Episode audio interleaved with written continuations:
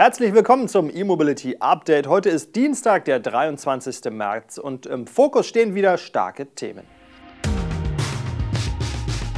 Seat plant E-Offensive in Martorell, Verbände fordern Verbrenner aus, VW entwickelt keine Verbrenner mehr, Traton investiert in Elektromobilität und ein Tesla-Parkverbot in China auf geht's.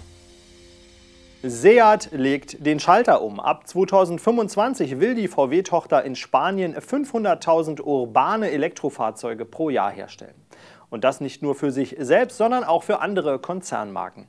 Das erklärte die spanische Marke im Rahmen ihrer Jahrespressekonferenz und kündigte auch ein eigenes urbanes Elektrofahrzeug an. Von dem E-Kleinwagen selbst gibt es bisher leider nur eine Skizze. Die Optik lässt aber Innovatives erwarten. In der Seitenansicht erinnert das noch namenlose Modell etwas an den Honda E.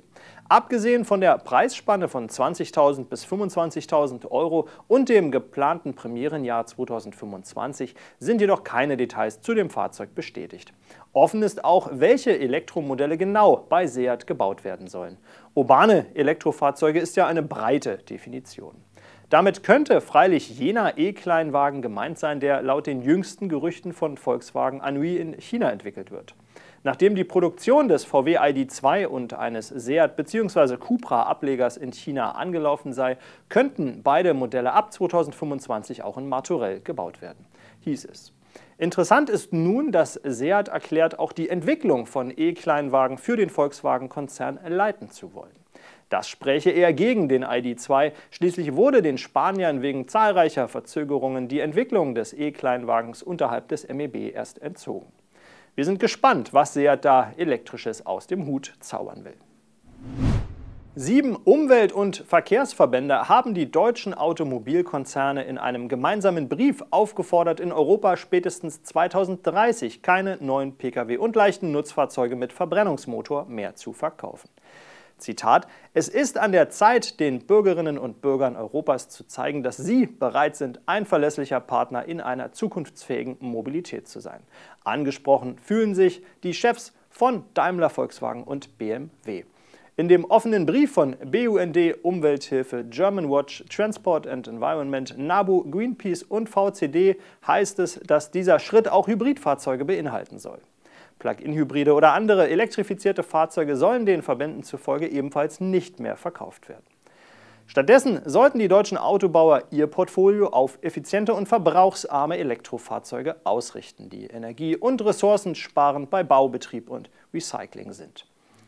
So heißt es in dem jeweils an die Vorstandsvorsitzenden adressierten Brief. Wichtiger Punkt, das klare Bekenntnis zur batterieelektrischen Mobilität sollte zugleich eine klare Absage gegenüber biogenen und synthetischen Kraftstoffen im Straßenverkehr sein. Darüber hinaus sollten die OEMs ab sofort auf die Entwicklung neuer Verbrennerplattformen verzichten und ambitioniertere EU-Grenzwerte für das Jahr 2025 unterstützen. Zumindest der ersten Forderung kommen einige Hersteller bereits nach, wie die nächste Meldung zeigt. Nach Mercedes und Audi will nun auch die Marke Volkswagen keine neuen Verbrennungsmotoren mehr entwickeln. Für die Zeit bis zum endgültigen Abschied vom Verbrenner sollen Weiterentwicklungen der bestehenden Aggregate reichen. Das gab VW-Markenchef Ralf Brandstätter bekannt. Aktuell gehe ich nicht davon aus, dass noch einmal eine komplette neue Motorenfamilie an den Start geht, sagte Brandstätter der Automobilwoche.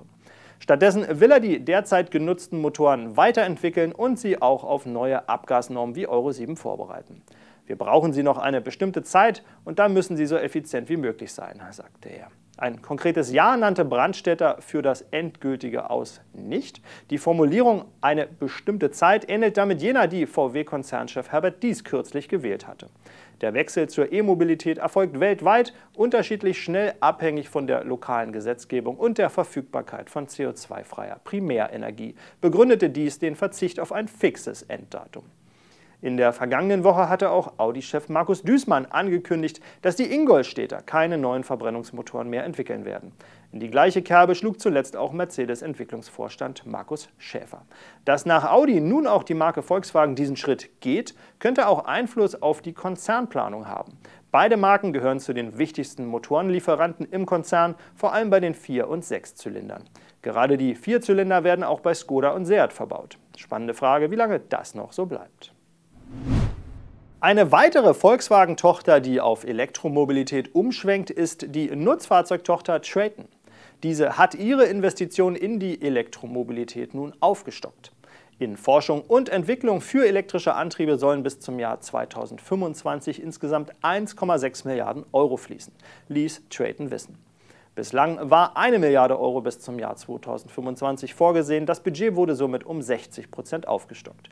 Gleichzeitig fährt Traton nach eigenen Angaben die Investition in konventionelle Antriebe zurück auf weniger als ein Fünftel der Produktionsentwicklung im Jahr 2025.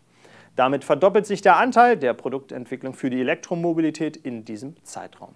Dabei will sich der Nutzfahrzeugriese mit den Marken MAN und Scania übrigens auf batterieelektrische Fahrzeuge konzentrieren, auch auf der Langstrecke. Traton-CEO Matthias Gründler bekräftigte klar auf den Elektro-Lkw zu setzen.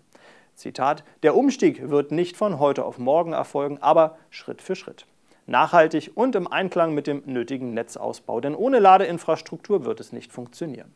Als konkrete Zwischenziele gab Traton an, dass im Jahr 2025 die Hälfte der neuen Busse von MAN einen alternativen Antrieb haben werde. Zudem sollen 10% des Absatzes von Scania in Europa elektrisch fahren. Bei MAN sollen bis 2030 mindestens 60 Prozent der Lkw für den Lieferverkehr und 40 Prozent für der Lkw für den Fernverkehr emissionsfrei unterwegs sein. Bei Scania soll der Anteil der E-Antriebe in Europa dann bei 50 Prozent liegen. Die Brennstoffzelle sieht man bei Traton übrigens nur in der Nische. Im Lkw-Verkehr, gerade auf der Langstrecke, werden reine E-Lkw im Vergleich zu Wasserstoff-Lkw in den allermeisten Fällen die günstigere und umweltfreundlichere Lösung sein, lässt Traton wissen. Klare Ansage. Und zum Schluss kommt noch die obligatorische Tesla-Meldung. Für hohe chinesische Beamte ist die US-Marke neuerdings tabu. Auch dürfen Tesla-Fahrzeuge aktuellen Medienberichten zufolge nicht mehr auf chinesischem Militärgelände abgestellt werden. Zunächst berichtete am Freitag die Nachrichtenagentur Bloomberg, das Militär habe verfügt, dass Tesla-Besitzer künftig nicht mehr auf dessen Grundstücken parken dürfen. Es bestehe die Sorge, dass die in den Autos integrierten Kameras für Spionagezwecke verwendet werden könnten. Personen, die für Chinas Militär, die Regierungsbehörden und staatliche Unternehmen in sensiblen Bereichen arbeiten, dürfen keine Autos von Tesla mehr fahren. Dessen CEO Elon Musk sagte in einer ersten Reaktion, es gibt einen sehr starken Anreiz für uns, mit Informationen sehr vertraulich umzugehen. Wenn Tesla-Autos zum Spionieren in China oder anderswo benutzt werden, werden wir abgeschaltet.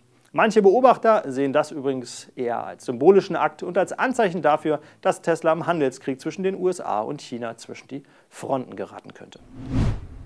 Das war unser E-Mobility Update für heute und egal, ob Sie uns per Video oder Podcast folgen, ich wünsche Ihnen einen schönen Dienstag. Tschüss.